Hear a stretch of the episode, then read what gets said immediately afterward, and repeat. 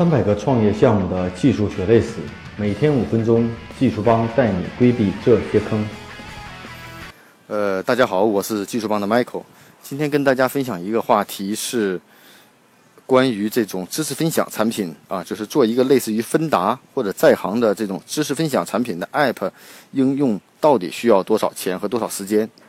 那我们知道，随着知识分享和共享经济的火热，很多平台、很多创业者都朝这个方向去转化，有做各种知识的分享。比如说，咨询过我们的项目就有做车类知识的分享，有做这种 IT 技能的分享，有做这种母婴知识的分享，也有做这种行家的这种在线咨询经验的分享。啊，所以呢，各个行各业的这种经验都不同，还有做高考状元的经验的分享。那这样的一个知识分享平台，到底该？我如果说我要是做这种创业项目的话，我该在平台上投入多少的技术成本，算是比较合适的？是不是这样的平台技术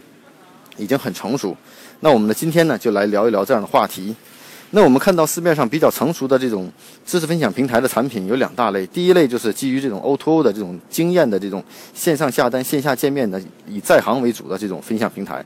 当在行获取很大投投资以后，那至少铺向这个行业的这种平台，咨询过我们的就下不下有几十个。那当时市面上这种平台将近有百多个。那至少目前活下来的，我们看可能还是在行存在。那这种 O2O 的经验分享平台，从技术开发上来多，到底有多难？其实在行是一个非常不错、体验性从各方面流程完非常完整的一个产品。如果做类似的这种产品，完全可以拷贝在行的这个整体的产品的用户感觉，包括用户登录、注册、在线咨询、确认订单以及付费，还有评价，包括行家的注册管理啊、评级、推荐等等，都是非常不错的一个啊，完全可以 copy。那 copy 在行这样的一个产品的平台。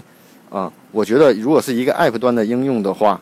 它这个产品大致的费用，据我们目前的估计，应该是在二十万左右的一个费用就可以搞定。啊，它包括后台的功能，包括这种嗯行家的管理、用户的管理、订单的管理，啊行家文章的管理，还有行家的评级，啊还有一些推荐文章、推荐资讯的管理。啊，基本是这样的一个管理功能，还有一些推荐算法的管理。但至少在目前看来，在行并没有做出特别深的这种基于行家的推荐的算法。因为本身我也是在行的一个行家，我也做过一些呃分析。每次当然我要做首页的话，其实在行都是随机来推的，并且根据行家的提出要求来推荐的，也并没有根据订单各种情况来推荐。这也是可能目前这种知识分享类产品缺少的一种机制吧。啊，所以说对行家的促进性并不是特别高。啊。呃，另外呢，从 App 端来说呢，用户的体验感觉上比较简单，找行家按各种的行业去找，根据你的推荐去找，然后进行约见，然后呢可以在线约见、在线付费，可以在线与行家进行交流，包括 IM 的功能，也可以在线评价行家。评价行家的功能其实还是蛮不错的啊，这是一个我觉得在行上非常好的一个点啊。另外呢，行家页面也可以分享出去。啊，基本是在行是这样一个功能框架，所以整个产品做起来并不技术难度并不是特别大，因为之前已很好的产品了。啊，那另一类呢，就是芬达这类产品，完全是基于线上的一种产品。啊，我出提问，然后呢，行家进行呃回，行家进行回应，给出一定的答案。嗯，给出一定的答案以后呢，别人可以进行偷听，并且付一定的费用。那这种玩法呢，现在目前也很多，而且非常适合互联网产品，啊，也非常轻，行家不需要见面成本很低，大家利用有效的知识成知识分享，并且付出很低的成本，并且让我去付费去获取行家经验的人，我的答案也可以被别人分享，也可以获利。啊，这是蛮不错的一种玩法。那至少现在在目前的行业，在修车的行业或在一些更垂直的行业，也有做出不错的案例。那这样的芬达的一个系统开发到底需要多少钱呢？之前可能，呃，我们也跟在行的一些产品经理也聊过，他们在去做芬达的时候，大约花了三周左右的时间，将这个轻型的产品基于 H 五的上线，经过不停的打磨才做出来。那里面的技术难点，无非就是在这种偷听的这种机制上啊，还有我在线的这种通讯的录音的和分享上。啊，其实就是这样的一个功能。从整体功能来说呢，无非也就是行家的管理，然后呢偷听机制的管理和分成的管理，啊，再就是提问确认啊订单，基本是这样一个功能，也并没有特别复杂的功能。啊，那在芬达呢这种产品比较适合基于微信端的应用，当然了，做 App 端的应用会让这种体验性会更好。那这样的一个应用，基于 h 五的芬达这样的应用，整体的这种开发下来，大约成本也就在十五万块钱左右，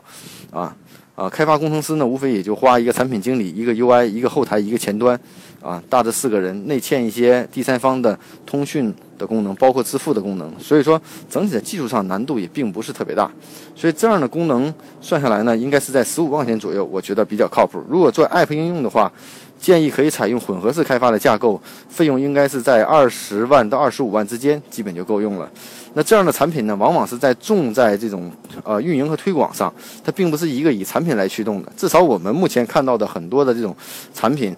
比如说芬达这类产品是更多是名人效应居多，那普通的这种人上来以后，可能它的效应就不是很高。所以说，我觉得这两种产品都是重运营的啊，重运营的这种产品啊。所以说，产品体验上，目前呃，Copy 现在的这种芬达和在行就已经足够用了。